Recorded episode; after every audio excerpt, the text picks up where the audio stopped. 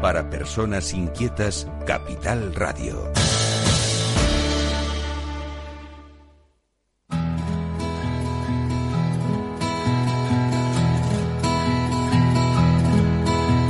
Comienza la caja de Pandora. Al verte sonreír. Al verte sonreír.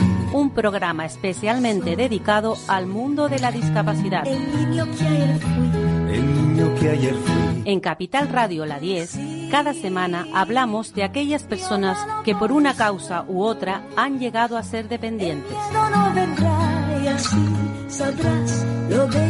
Lo presenta y dirige Paula Romero.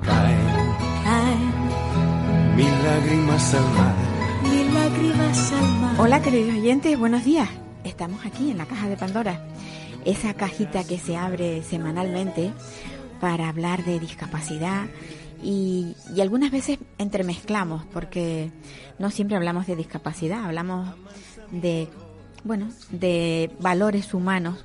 Y en este caso yo voy a hablar con alguien que, que bueno, que mm, ha decidido, es un joven, mira que es raro que los jóvenes decidan regalar su tiempo. Bueno, pues voy a hablar con Jorge Noguera, que es un, un joven voluntario, voluntario de la Casa McDonald en Madrid. Yo creo que él nos hable qué es la Casa McDonald, porque mm, sinceramente confieso que de McDonald lo único que conozco son las hamburguesas pero se ve que tienen una labor mayor, no solamente la de alimentarnos. Buenos días, Jorge. Hola, buenos días, Paula. Sí, sí, eh, yo creo que le pasa a todo el mundo, ¿eh? no solo a ti. Sí, La primera vez que alguien oye hablar de la Fundación Ronald McDonald, se cree que McDonald's son solo hamburguesas, pero realmente existe una fundación detrás y si uno se fija cuando acude a los McDonald's siempre suele haber una cajita donde tú puedes aportar una pequeña donación de cara a la fundación que pertenece a McDonald's. ajá, Eh, bueno, esta es una fundación que se creó en Estados Unidos en el 74 y su función es crear casas cerca de los hospitales y para que los niños enfermos puedan tener un lugar donde alojarse en caso de tener que acudir a un hospital que no, es- eh, que no esté en su ciudad natal o la ciudad donde ellos viven. Jorge, a ti te pasó eso, ¿verdad? Tú tuviste que hacer uso de una casa McDonald's. Claro, yo me vi en una situación en la que tuve eh, que acudir a... Bueno, yo soy un joven ibicenco que ahora vive en Madrid, pero de pequeñito le diagnosticaron un cáncer muy raro, un cáncer rabdomiosarcoma alveolar en la narina derecha y me vi, el, bueno, mi familia se vio en las circunstancias de tenernos que mudar a Estados Unidos, a Rochester, Minnesota, porque era un cáncer muy extraño y aquí en España era complicado curarlo y tratarlo. Entonces nos vimos con la necesidad de mudarnos a Rochester, Minnesota y ahí tratarme en la Mayo Clinic. Ajá. Entonces, a partir de ahí, a partir de, de, de que tú entraste a formar parte, digamos, entre comillas, de la casa McDonald's, te enganchaste, o sea, viste cuál es esa labor y, y, y ahora mismo, ya de mayor, has decidido colaborar con ellos, de forma Claro, voluntaria, claro. Sí, eh, a ver, yo entro a vivir en el Ronald McDonald House en 2002 y para mí no solo la casa de la que tengo solo buenos recuerdos, sino los voluntarios y la gente que conocí en esa casa se convierten como una segunda familia que tenemos mi familia y yo al otro lado del, mundo, ¿no? Que tenemos una segunda familia en Estados Unidos y está formada por otras familias que vivieron allí y voluntarios que, que- con los que convivimos. Entonces a día de hoy he empezado a, a trabajar y voluntariamente en la Casa Real McDonald House de aquí de Madrid y poder aportar mi pequeño granito de arena y poder devolver aquella ayuda y aquel compañerismo y gratitud que recibí por parte de otras personas en Estados Unidos.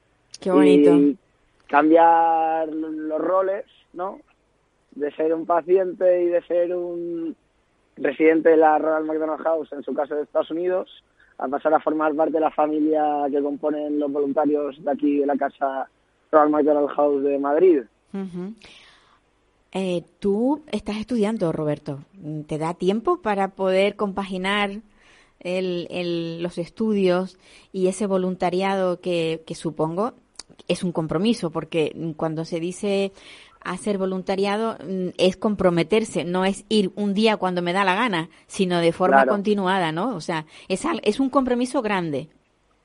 Claro, a ver, eh, yo por ejemplo durante la carrera, la casa Ronald McDonald House de aquí de Madrid se inaugura en el 2015, que coincide más o menos con cuando yo empecé a estudiar aquí en Madrid, pero sí que es verdad que durante la carrera, porque estudiaba dos carreras al mismo tiempo yo, me era muy complicado comprometerme a poder colaborar con la casa Ronald McDonald, porque al fin y al cabo en un voluntariado es lo que tú dices, no es ayuda un día y ya está, ¿no? Claro. Sino que te comprometes a acudir semanalmente, como en mi caso, un día a la semana, que yo, por ejemplo, voy los martes, a ir todos los martes, porque al fin y al cabo es una organización y no puedes tomártelo a la ligera y decir hoy sí, mañana no. Claro, claro. Y bueno, ahora me encuentro estudiando el máster de abogacía, sí que tengo más tiempo y puedo compaginarlo, pero bueno, supone, bueno, realmente no supone un esfuerzo porque para mí me voy mucho mejor a mi casa y vamos, yo creo que es la mayor labor que llevo a cabo durante la semana es aportar ese granito de arena para esos niños y las familias a las que ayudo y con las que convivo los martes en la Casa de Madrid. Roberto, y tú, digo, Jorge, ¿tú qué es lo que haces realmente? A ver, la... Con ellos, o sea, porque, claro, tú, tú mm, tus estudios están, están, o sea, no están enfocados a cuidar de niños, ni, ni eres médico. Entonces, ¿cuál es tu labor dentro de, de, esta fundación? A ver, la labor es la idea, bueno, es que al fin y al cabo nosotros reflejamos eh, los valores y la idea con la que se creó el Ronald McDonald House, ¿no? Que es crear un hogar lejos de tu casa, entonces, al fin y al cabo, digamos que los voluntarios como yo, que yo, por ejemplo, yo he estudiado Derecho y Administración y Dirección de Empresas, que como tú dices, no tiene nada que ver. Por eso no tiene nada que ver con cuidar niños o, animar a niños, ¿no?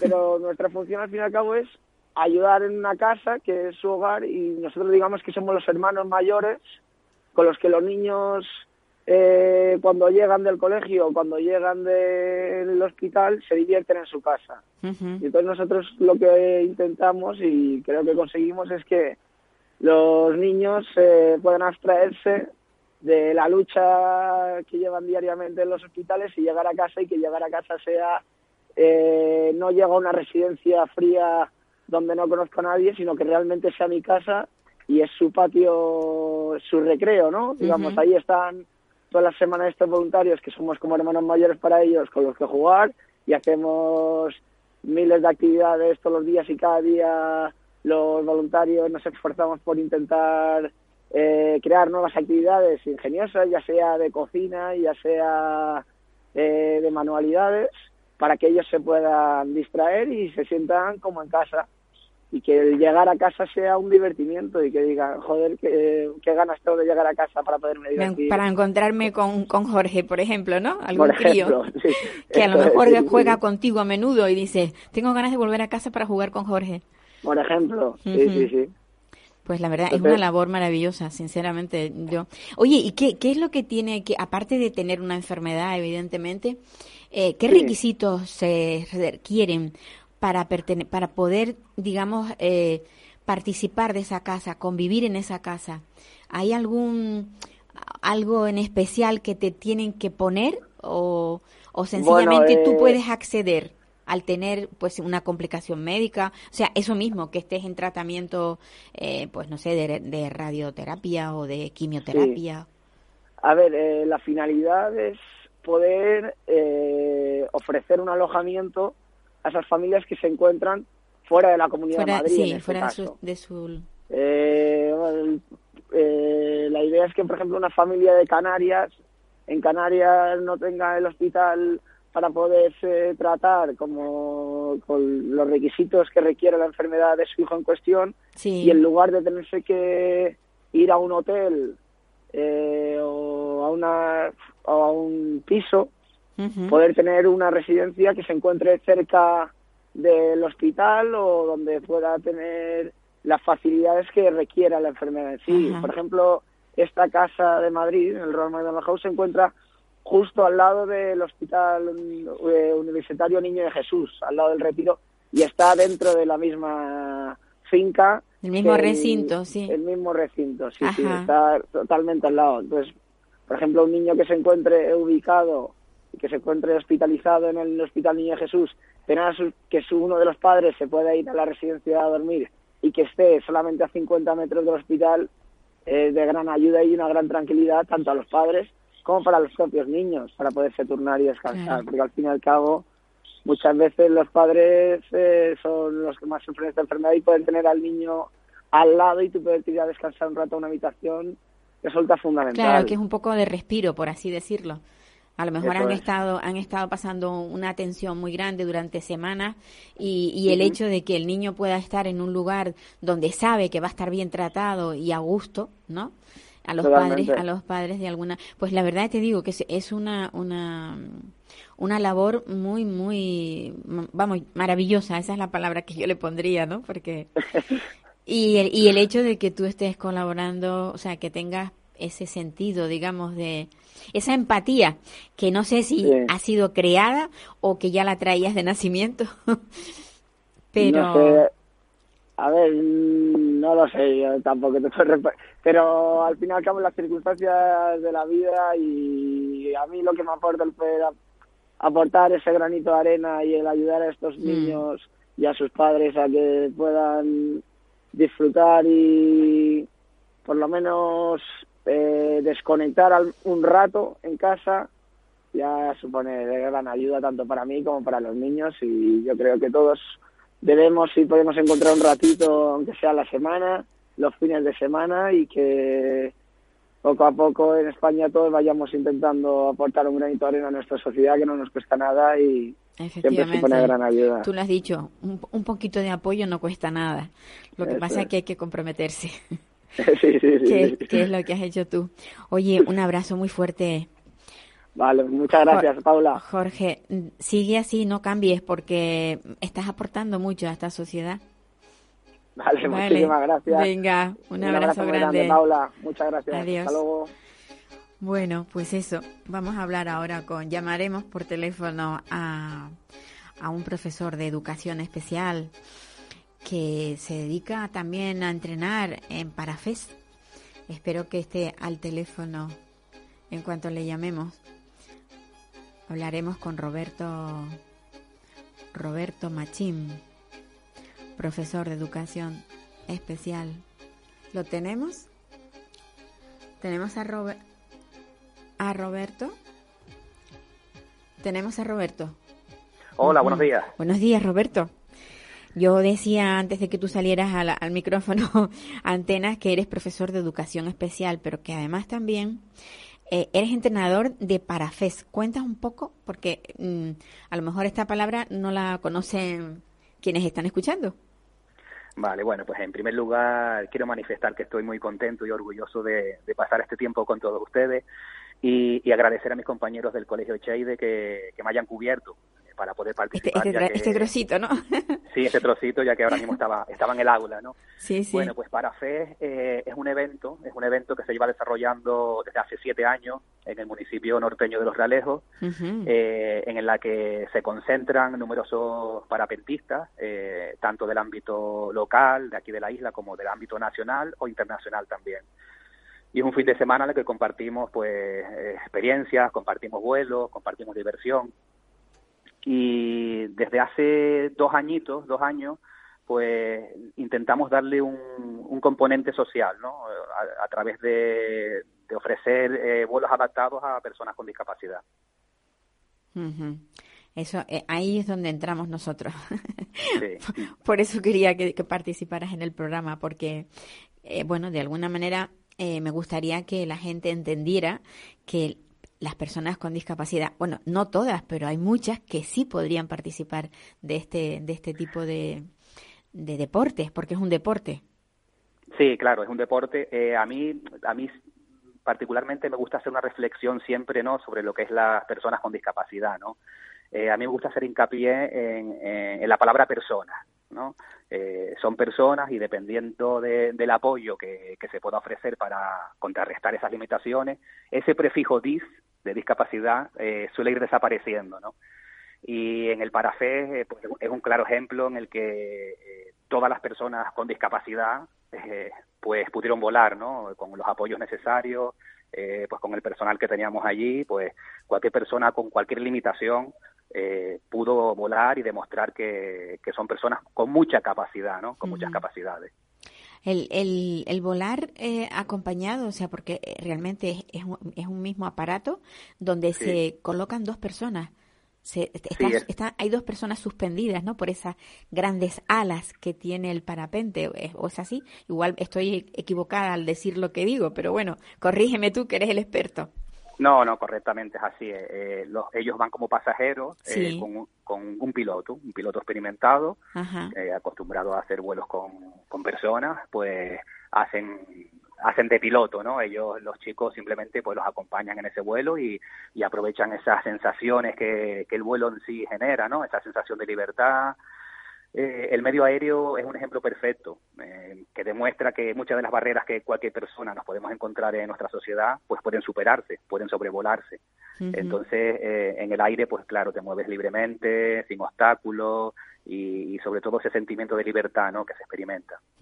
Oye, y una cosa, se necesita, eh, o sea, los chicos que pueden participar contigo, eh, mm, tú los eliges, ¿no? O sea, compruebas si van a ser personas que van, que consideres que, bueno, que no van a tener miedo, porque yo particularmente sería incapaz de ponerme a volar. Pero reconozco, reconozco que tiene que ser algo maravilloso, sin duda, ¿no? antes de, de emprender, de emprender, digamos, esta aventuras, entre comillas, ¿no? Eh, tú tienes que tener un perfil de la persona con la que vas a, a la que vas a llevar y a la que vas a, digamos, a, guiar por ese vuelo, vuelo real, que no es imaginario. Bueno, más que un filtro, lo que sí solemos pedir es un poco las características, ¿no? Por si el pasajero que nos vamos a encontrar tiene movilidad reducida, pues tendremos que tener una serie de adaptaciones.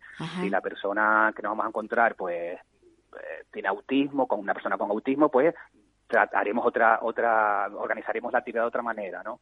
Eh, eh, filtros no hay como, les dije, eh, la palabra discapacidad, ese prefijo va, desapareciendo según los recursos con los que podamos atender, ¿no? Eh, el único, lo único que se puede echar un poco atrás es la persona misma, o sea, el mismo chico de repente pues no quiere volar, bueno, pues no vuela, o sea, no hay ninguna presión. Después también solemos contar con, como vienen también asociaciones con los chicos, pues bueno, eh, esas asociaciones suelen hacer un trabajo increíble con ellos, ¿no? Un trabajo de anticipación de la actividad, eh, trabajo explicándoles qué tipo de actividad van a hacer. Yo suelo hacer una reunión con ellos previamente, con las asociaciones, con, con las familias o también con los chicos, ¿no? Este año no lo hicimos, por ejemplo, con los chicos, pero el año pasado sí hicimos una reunión en los Realejos con, eh, con los chicos para conocerlos un poco, para, para explicarles a las familias en qué consiste la actividad y en qué, qué es lo que necesitamos de ellos, ¿no? Básicamente de ellos o de cualquier otra persona que vaya a volar, lo único que hace falta es ganas, eh, es eh, tranquilidad y, esa seguridad se la va dando también el, propio piloto, ¿no? Que va hablando con ellos y, va, y va explicándoles en qué consiste la, la actividad, siempre adaptado a sus características o a su capacidad de comprensión de, la, de las cosas, ¿no? ¿Desde dónde haces el lanzamiento? Cuando te, porque sé que es en el Realejo, eh, ¿en qué sitio, en qué cumbre, o sea, en qué montaña vais para poder hacer, digamos, ese planeo por toda la zona, que la verdad que es muy bonita? Eh, este programa se oye a nivel nacional, o sea, estamos hablando de la isla de Tenerife y es en la zona norte, el Realejo. Sí, es en el municipio de, de Los Realejos y es en toda la zona de Tigaiga, ¿no? Es una zona espectacular, con vegetación, eh, es una zona preciosa, ¿no? Eh, el despegue está en, el, eh, el, despegue de la corona, se llama así, el despegue de la corona, muy conocido aquí a nivel local y, a nivel, a nivel, bueno, a nivel cualquier parapentista conoce conoce el despegue. Conoce el despegue, claro. Porque es un lugar, un lugar de donde se practica mucho. Sí, sí, se practica bastante, se practica mucho parapente en esta zona. Es una zona habilitada por el Ayuntamiento, el Ayuntamiento de Los Realejos, se ha colocado una moqueta, es una zona bastante idónea para, para lo que son los despegues en parapente, ¿no? Y después también tenemos una zona de aterrizaje, también eh, el Ayuntamiento de Los Realejos también ha pues ha colaborado para que esa zona la, la tengamos a día de hoy como una zona para, para la, la adecuado. Sí, más adecuado. Y después también tenemos lo que es la playa del Socorro, que también te permite pues otra forma de vuelo también cerca del mar, el aterrizaje, sí. eh, sí. La verdad que tiene, que ser muy lindo, tiene que ser lindo, porque la, la, zona es bonita. Y ahora con este Teide que tenemos nevado, sí, bueno, ¿cómo, eh, ¿cómo estará eso?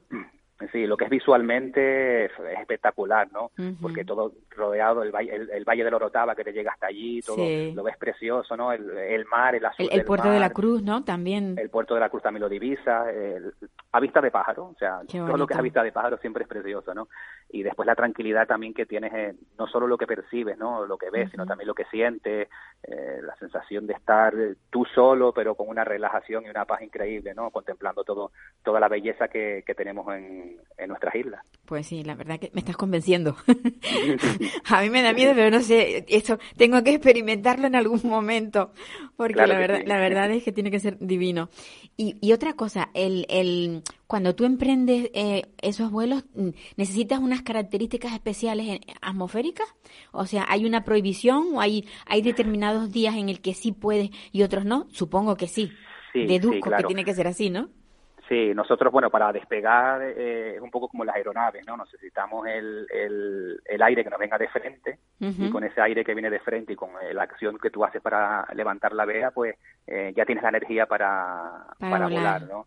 Igual que el aterrizaje, el aterrizaje necesitas también que el aire te venga de frente, o sea, siempre aterrizamos con el viento encarado, ¿no? eh, básicamente eso, después también limitaciones pues de velocidad del viento, eh, hasta una cierta velocidad pues ya no es recomendable volar y hay otras velocidades en las que ya no se debe volar, ¿no? Entonces, bueno, es un deporte, vamos a ver, es un deporte que estás en un medio que no es el tuyo, como al igual que puede ser el buceo. tienes que dominarlo bien sí, tienes que dominarlo bien y, bueno, tienes que tener también pues eh, tranquilidad y esto no es un deporte que mm, vas a volar y ya sales y, ya, bueno, ya salgo a volar, no, primero analiza, o hacer la situación, sobre todo preguntar mucho a la gente local del sitio, ¿no? Que eso es muy importante, o tener un guía también para gente que venga de otra, de otra zona. Pero bueno, minimizando todo eso, todo lo que es un, deporte de riesgo, como se suele llamar, se minimiza y al final no es tanto de riesgo, ¿no? O sea, el riesgo al final un poco lo pone el propio piloto también, y, pero respetando las condiciones eh, atmosféricas y tu propio nivel de pilotaje, pues un, un deporte bastante seguro. Bueno, pues la verdad que me, me ha encantado hablar contigo, pero sobre todo decir que que esa labor que haces con, con personas con, con, discapacidad o con distintas capacidades que muchas veces les gusta oír a las pues personas con discapacidad, que, que, es muy, muy loable porque, bueno, hay, hay momentos en los que mm, las limitaciones solamente tienen que mm, verse mm, actuando, ¿no? Porque claro, ¿cómo sabes si tienes límites? Si antes no has actuado, si antes no has visto las posibilidades que tiene. Tú le estás dando, le estás dando a estas personas unas posibilidades que, que a lo mejor ni pensaron nunca. Y eso es muy bueno. Sí, como yo le comentaba el otro día a los chicos, eh, ellos son unos valientes, eh, hay mucha gente que, que, a día de hoy pues sus inseguridades o sus miedos no le permiten realizar esa actividad, ¿no? y, y, ellos, las 24 personas que volaron, pues tuvieron una, una, una predisposición, una fortaleza, una valentía increíble. Un abrazo grande. Venga, igualmente, muchas gracias. Roberto, que mm, quiero que eh, volvamos a hablar del tema más profundamente y además con algún algún participante, algún crío, alguna niña que haya que haya participado y que bueno, que sobre todo nos hable de su experiencia. Sería bonito, ¿eh? Pues, Sería muy bonito. encantado. Vale, pues nada, oye, que te... como les dije antes, sí, muchas gracias por, por llamarme y por, y por pasar este ratito con ustedes que ha sido muy divertido y muy gratificante. Que no te robo más tiempo. Venga, mm, hasta luego. Muchas gracias. Chao. Hasta luego. Pues ya sabían ven ustedes, mm, un chico que, que en sus ratos libres pues se dedica al parapente y además lo, lo practica con personas con discapacidad. La verdad que es muy loable. Y ahora el programa, lo que queda del programa lo voy a usar para hablar con una persona que conocí así, pues, de sorpresa, una persona que tiene discapacidad y que lleva muchos años luchando, es muy combativa y lleva muchos años luchando en el mundo de la discapacidad. Pilar, que la tengo aquí al lado. Ella ha venido con su sillita de estas que tienen motor, que se maneja muy bien, que a mí me ha encantado, pero lo que más me ha encantado es que se maneja solita por el mundo. Ella viene de Madrid cada X tiempo. Ahora nos dirá. Hola, buenos días. Porque te voy a acercar más el, micrófono. Sí, ¿así? sí, póntelo más cerquita, vale, Muy bien. Bueno, pues, pues, pues Pilar Ramiro eh, es una activista. Esa, ella dice que le gusta que se lo digan. Digo, bueno, pues, pues sí. Eh, sí. ahora mismo estás eh, colaborando con una asociación. O sea, tú estás jubilada. Exacto. Y te has venido a... Me vengo y voy porque tengo mi vida, mi familia en Madrid, pero como todo jubilado, le encantaría vivir en Canarias. Entonces yo compagino ambas cosas y de paso colaboro con mis compañeros de toda la vida, la asociación, la coordinadora de discapacitados físicos de Canarias, de personas con discapacidad física de Canarias soy, que tiene ya, va a cumplir al año que viene 40 años, que naturalmente está federada en aquella federación a la que yo he pertenecido durante estos 40 años. Claro. Eh, que empezamos caminando juntos y que, bueno, pues aunque estoy jubilada, quiero seguir caminando junto. Entonces comparto mi actividad voluntaria, en este caso, con la coordinadora de personas con discapacidad de Canarias, que todos conocéis como Cordi Canarias. Cordi Canarias, sí, sí. Eh, a mí me sorprendió eso que me dijeras, cada X tiempo vengo a, a Canarias desde Madrid. Y yo pensaba, bueno, pues tendrá que venir acompañada. No, no. No, ella tiene una silla motorizada. Exacto. Y todo lo que me busco eh, está motorizado. Ahora me decía Paula eh, ¿Cómo había llegado aquí? Pues claro, en un taxi accesible.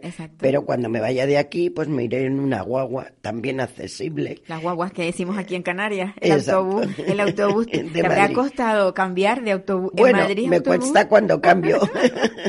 cuando llegas a Madrid y dices, voy a coger la guagua, digo, eh, no, no, el eh, autobús. Eso es. Bueno, pues como te decía, sí, estoy, tengo una discapacidad que me limita en la movilidad pero dispongo del uso de las manos y por lo tanto, y también puedo hablar, aunque tengo una voz un tanto, eh, pido disculpas porque tengo una voz hoy un tanto agria, pero en fin, eh, es lo que tenía y bueno, agradezco mucho a Paula que me haya invitado.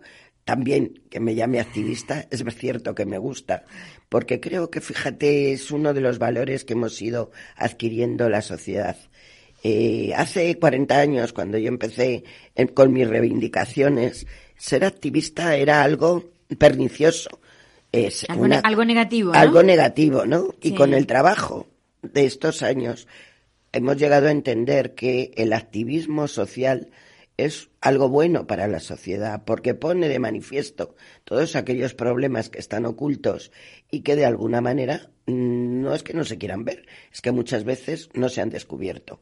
Y ahora que oía eh, hablar del parapente para personas con alguna dificultad, pues recordaba que efectivamente en la federación a la que yo pertenezco dispone de un avión sin motor en el que hemos intentado desde hace ya veintitantos años que personas con discapacidad motórica, en este caso, puedan acceder a ese vuelo maravilloso que supone eh, el verse libre en el aire, ¿no? Pues sí. Eh, sin, bueno, sin alas, porque yo creo que la añoranza del vuelo es lo que le falta a los humanos, no hemos conseguido eh, dominar de alguna manera nuestra incapacidad para nadar, tenemos multitud de posibilidades en el fondo del mar, y tenemos muchas menos oportunidades de volar libremente. Pues sí, la verdad que el, hombre pájaro todavía no, no se ha inventado. nacido. Eso es.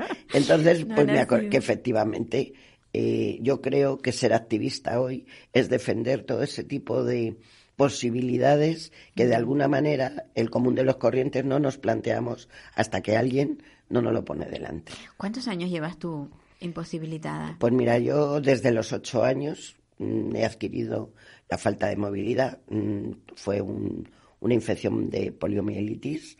En los años 50 en España hubo dos epidemias muy importantes. Sí, sí, hubo y, muchos niños. Exacto, muchos niños afectados. Yo fui de la más antigua, no había sido previamente vacunada. No había vacunas, a lo mejor en esa... Ya se empezaban a poner, pero bueno, las familias tenían mucho miedo porque creían, aquello se decía, que aquellos niños que se vacunaban tenían más facilidad para contraer la enfermedad.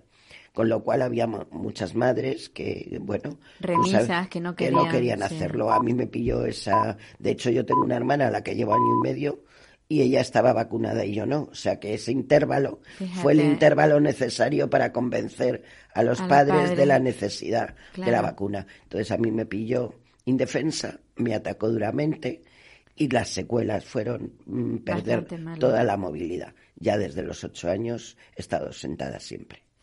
He hecho mi vida, naturalmente, en una silla de ruedas y, como te decía, gracias a los descubrimientos o avances que se van realizando, pues he podido hacer una vida como consideraría cualquiera. Tú me decías que tenías, incluso tienes una, una hija. Efectivamente, por eso te decía, yo he aprendido en una silla de ruedas, yo... A vivir. exacto, yo he trabajado en una silla de ruedas, yo he tenido una pareja durante 23 años en una silla de ruedas, he tenido tiempo para separarme también de esa persona y he tenido tiempo también desde una silla de ruedas para criar una hija. Eh, mi hija ya es una persona perfectamente formada, eh, de la que yo me siento muy orgullosa porque, claro. bueno, en este camino le ha acompañado y ella me ha acompañado. Y hoy, pues, eh, lo que digo, me siento muy orgullosa de que he podido hacer con el apoyo de mucha gente, por supuesto, y de muchos medios, pero he podido hacer una vida como cualquier otro hubiera pensado que no podía hacerse. Por eso cuando desde las personas que no se conoce el tema de la discapacidad, que solamente ven aquello eh, de lo que no somos capaces, eh, pues me, a mí me agrada, y te agradezco mucho precisamente estar en la radio, el que se pueda comentar, mm, demostrar de alguna manera que hay muchas posibilidades. Solamente hay, y, lo decía el profesor que anteriormente he hablado, ¿no?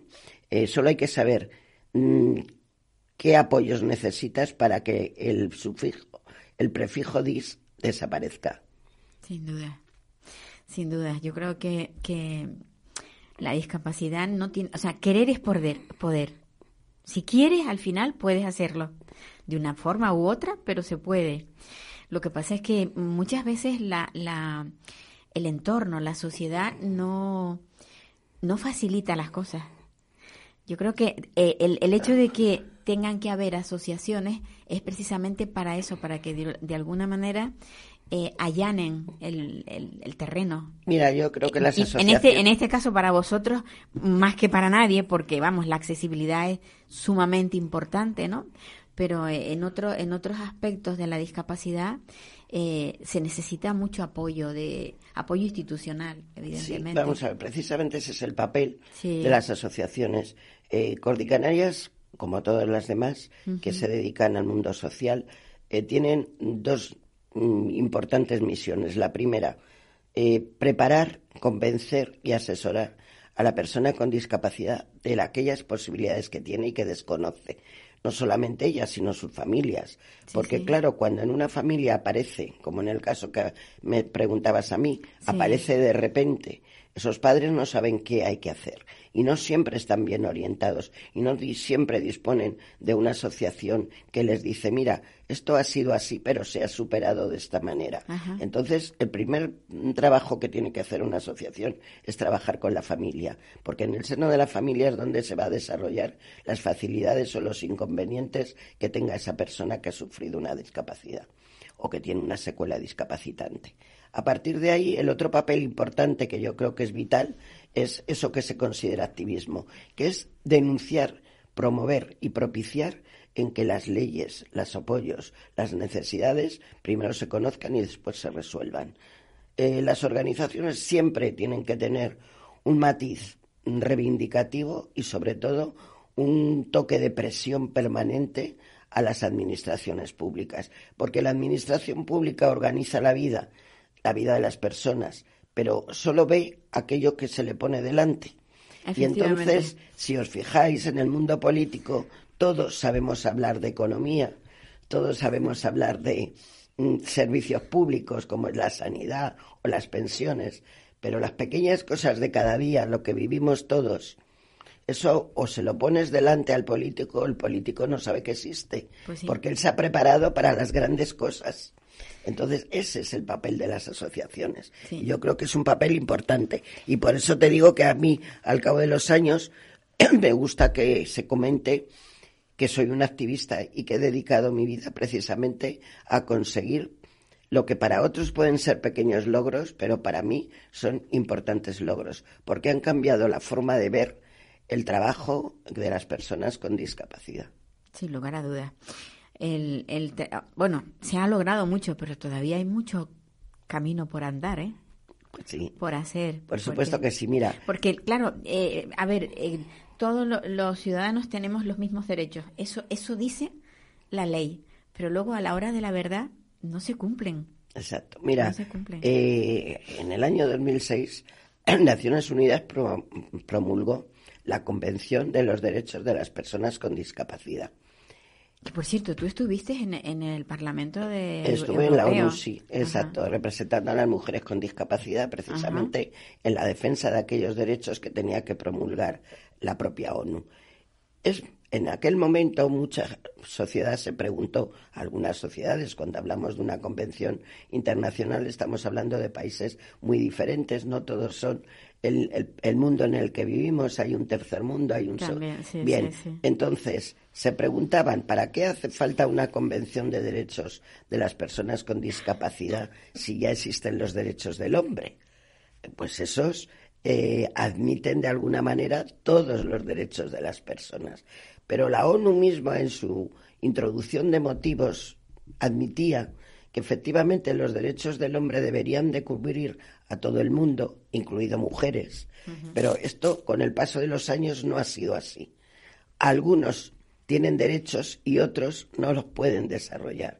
Y las personas con discapacidad no habían podido a lo largo de los años acceder a derechos que estaban vigentes para todos los demás. Y por eso era necesaria una convención. Bueno, pues ahora tenemos esa convención.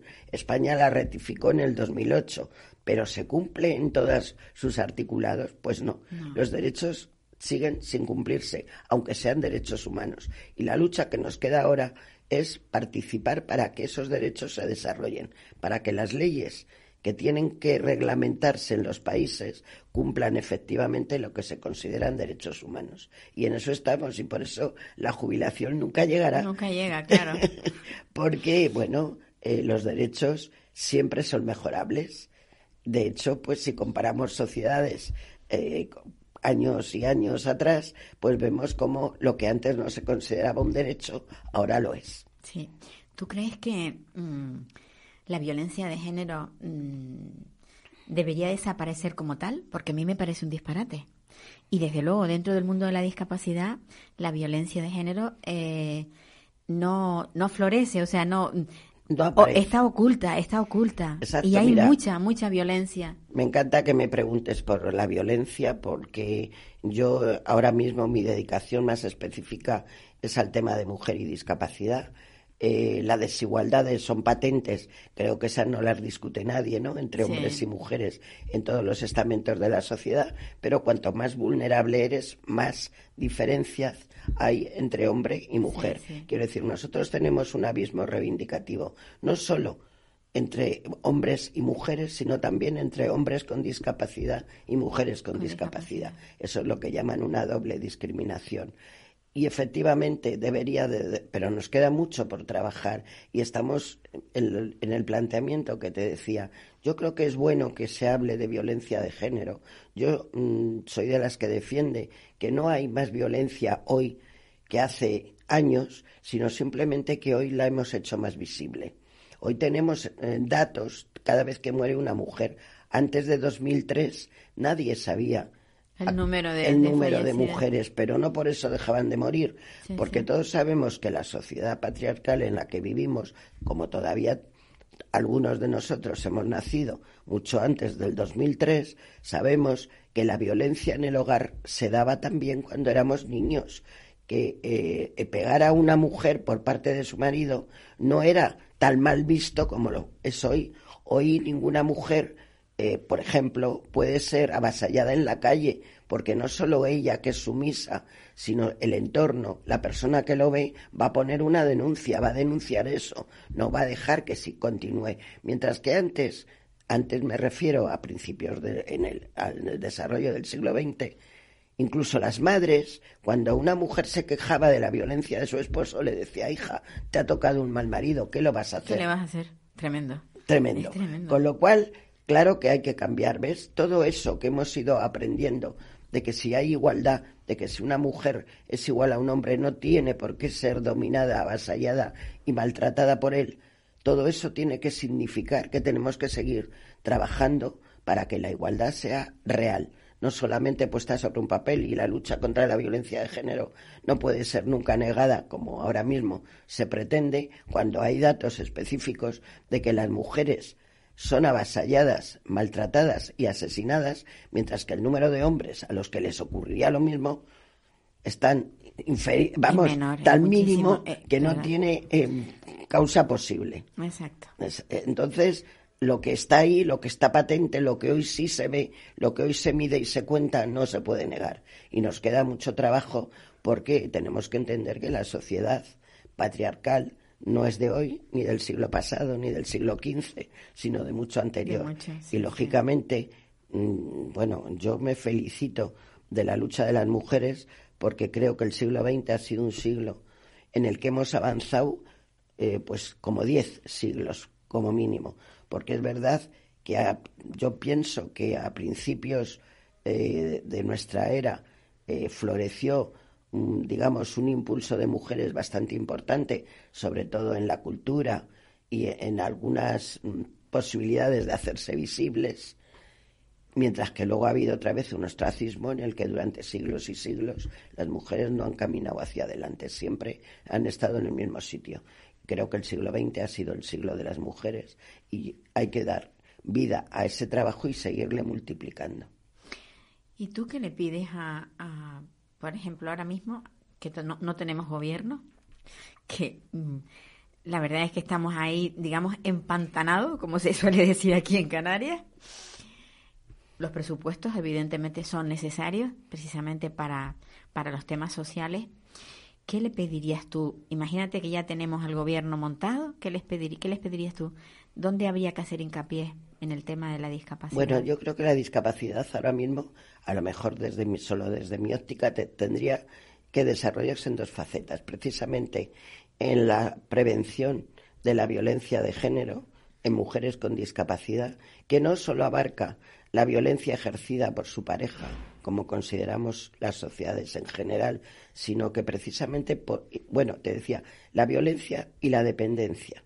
Creo que el retraso que la ley de la dependencia tiene en su desarrollo, que tiene mucho que ver con los presupuestos, naturalmente, porque estamos todavía viviendo en presupuestos que hizo el señor Montoro, unos presupuestos que además en el año 15, en el año 15 se recortaron absolutamente precisamente del capítulo de dependencia hmm. y resulta que no solo no se ha revertido, sino que lo seguimos manteniendo durante años y años. Con lo cual, ¿qué le pediría al nuevo gobierno? Que aquellos, aquellas cantidades, aquellas fechas y aquellos compromisos que la ley de dependencia, de la ley de prevención de la autonomía personal y atención a la dependencia tenía que desarrollar, se desarrollen presupuestariamente, porque eh, funcionalmente podría hacerse y lo único que falta es dinero.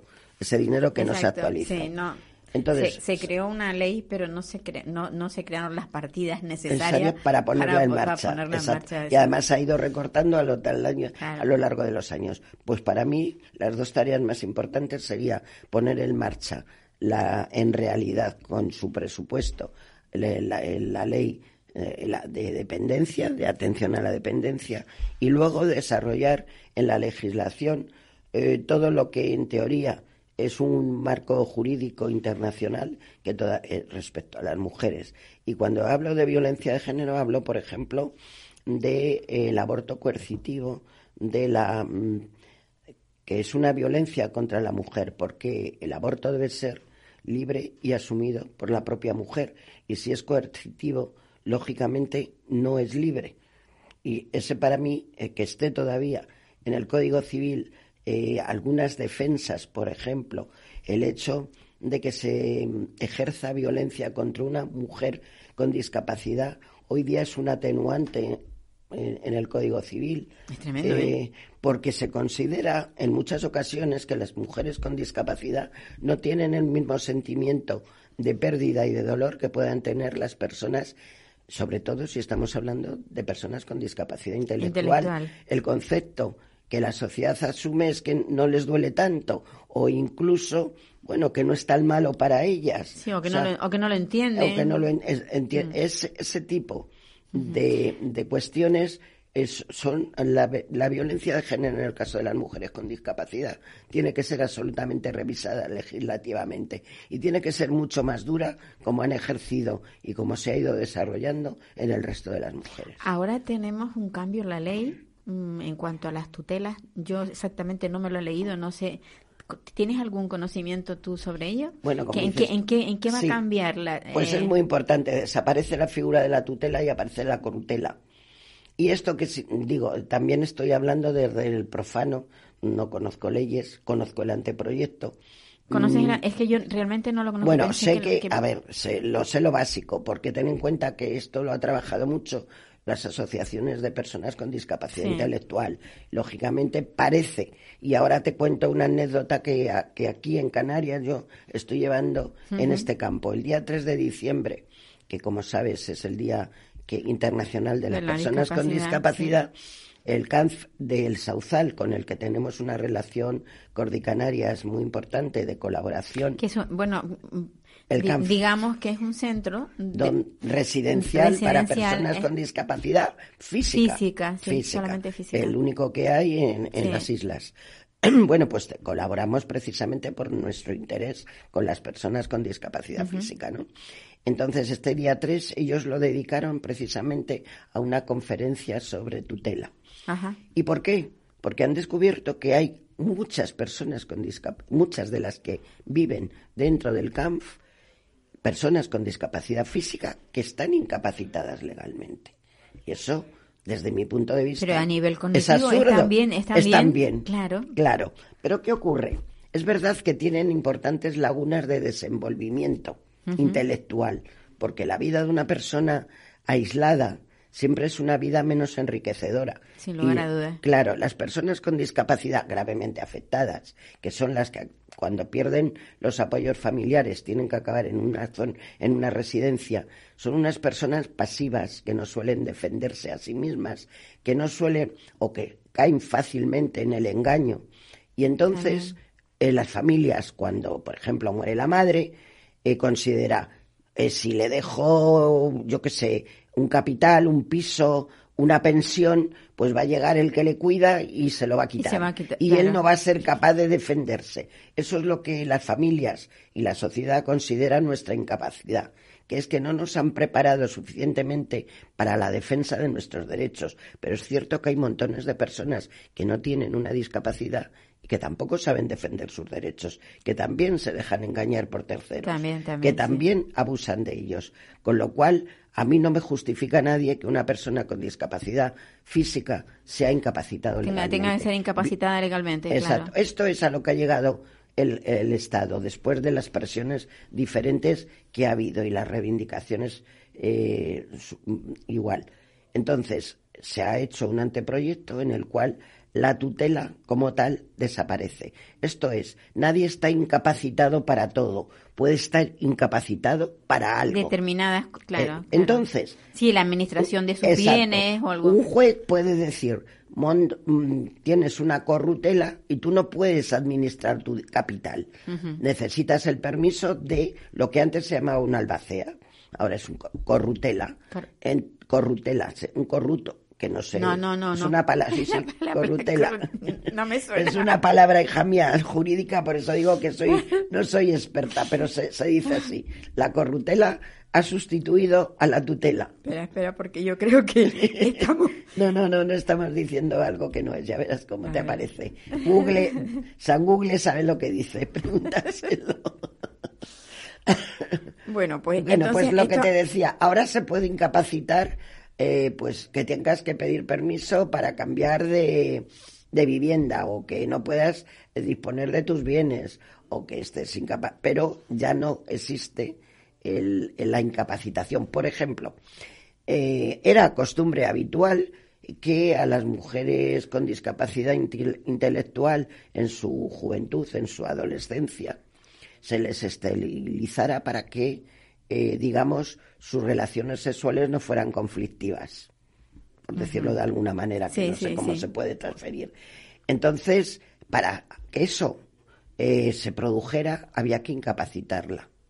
Bueno, se le incapacitaba para ser madre, pero a la vez, al ser incapacitado, es, no, es curatela. Curatela. Curatela. Sí, sí.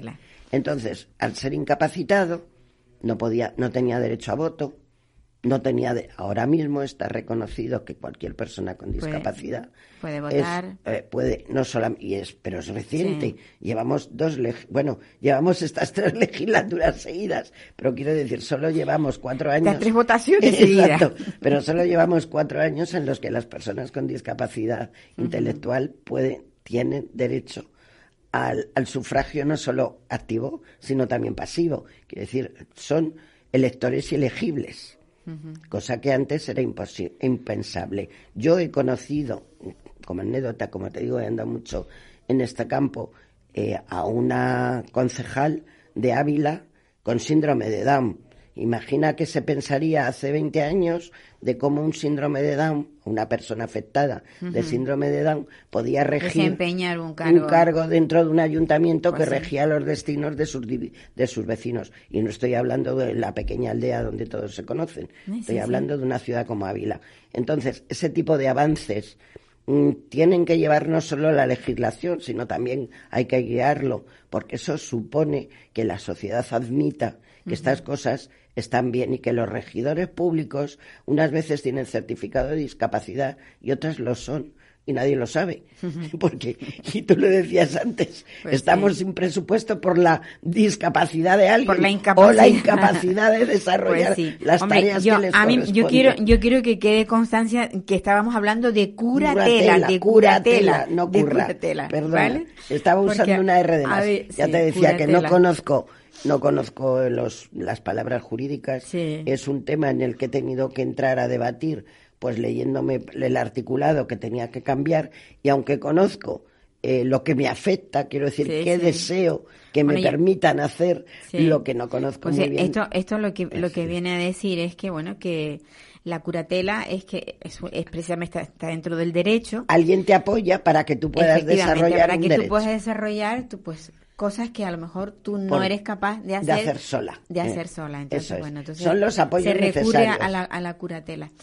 Pues, Pilar, se nos ha ido el tiempo. ya nos faltan cinco minutos. cinco, Nada, hija, minutos yo ha sido una conversación tan muy larga, así muy larga que no me he dado cuenta de que pasa el pues tiempo. Sí, sí pasa, fíjate, ya está, ya tenemos el compañero que viene con su música. Pues yo encantadísima de que de haberte tenido aquí y sobre todo de bueno de saber que que vienes de apoyo cada X tiempo a la, a la, asociación. Eso te iba a decir que Cordi Canarias va a contar con mi apoyo durante mucho tiempo, mientras me sea posible. Mientras tú puedas desplazarte, Entonces, siempre que quieras contar conmigo, que haya pues algún tema interesante, si te dedicas al campo pues y a la visibilización de la discapacidad, pues ya tu entera disposición. y muy agradecida porque creo que ves los medios de comunicación junto con las administraciones públicas y las organizaciones del sector social son aquellos que deben de impulsar los cambios profundos que necesitamos para igualdad de pues oportunidades. queda hecho.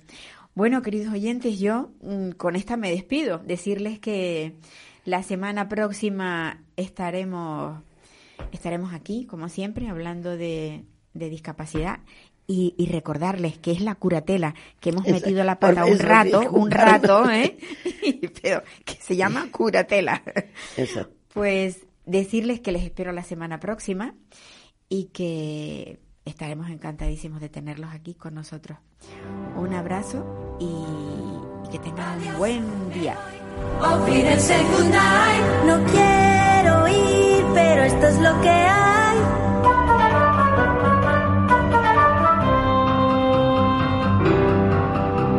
Adiós, me voy, ofrídense nadie.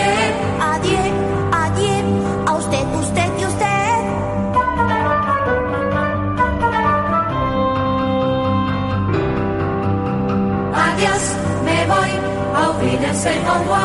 Me voy, si hoy por fin pruebo el champán.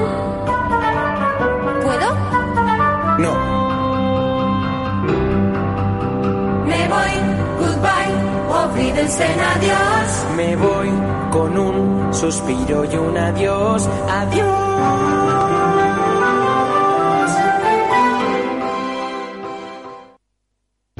Para personas inquietas, Capital Radio.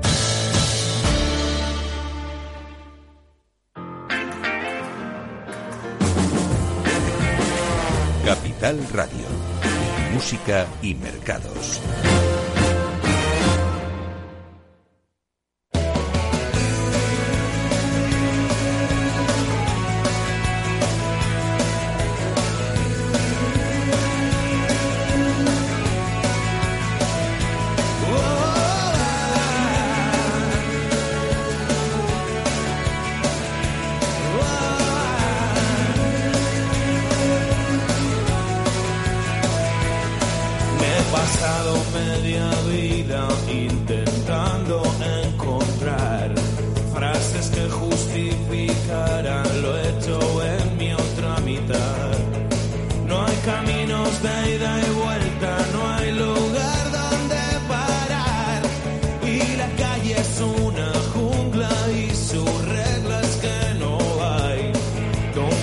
Nadie se hace rico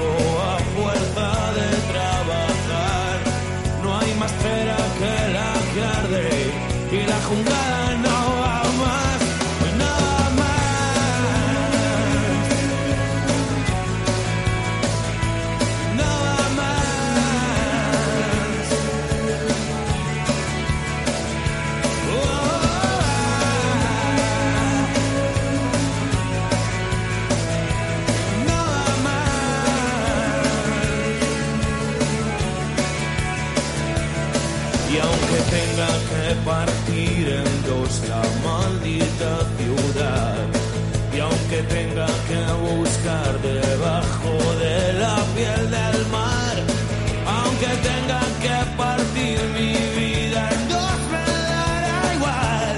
Y aquí dentro de este túnel nuestro amor resistirá donde nadie se hace rico a fuerza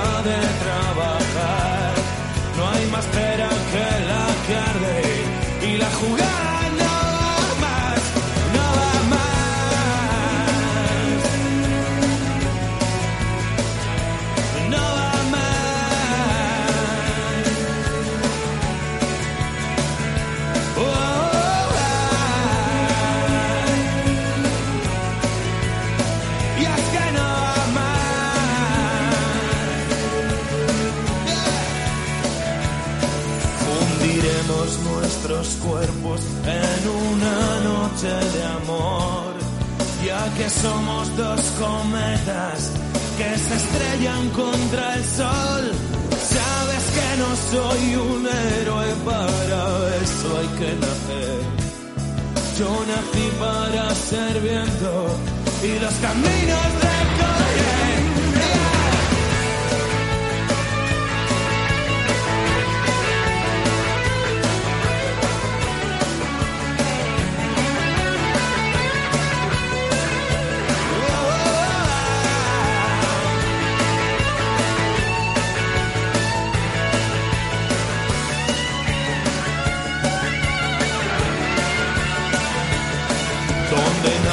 Se hace rico a fuerza de trabajar. No hay más pera que la que arde y la jugada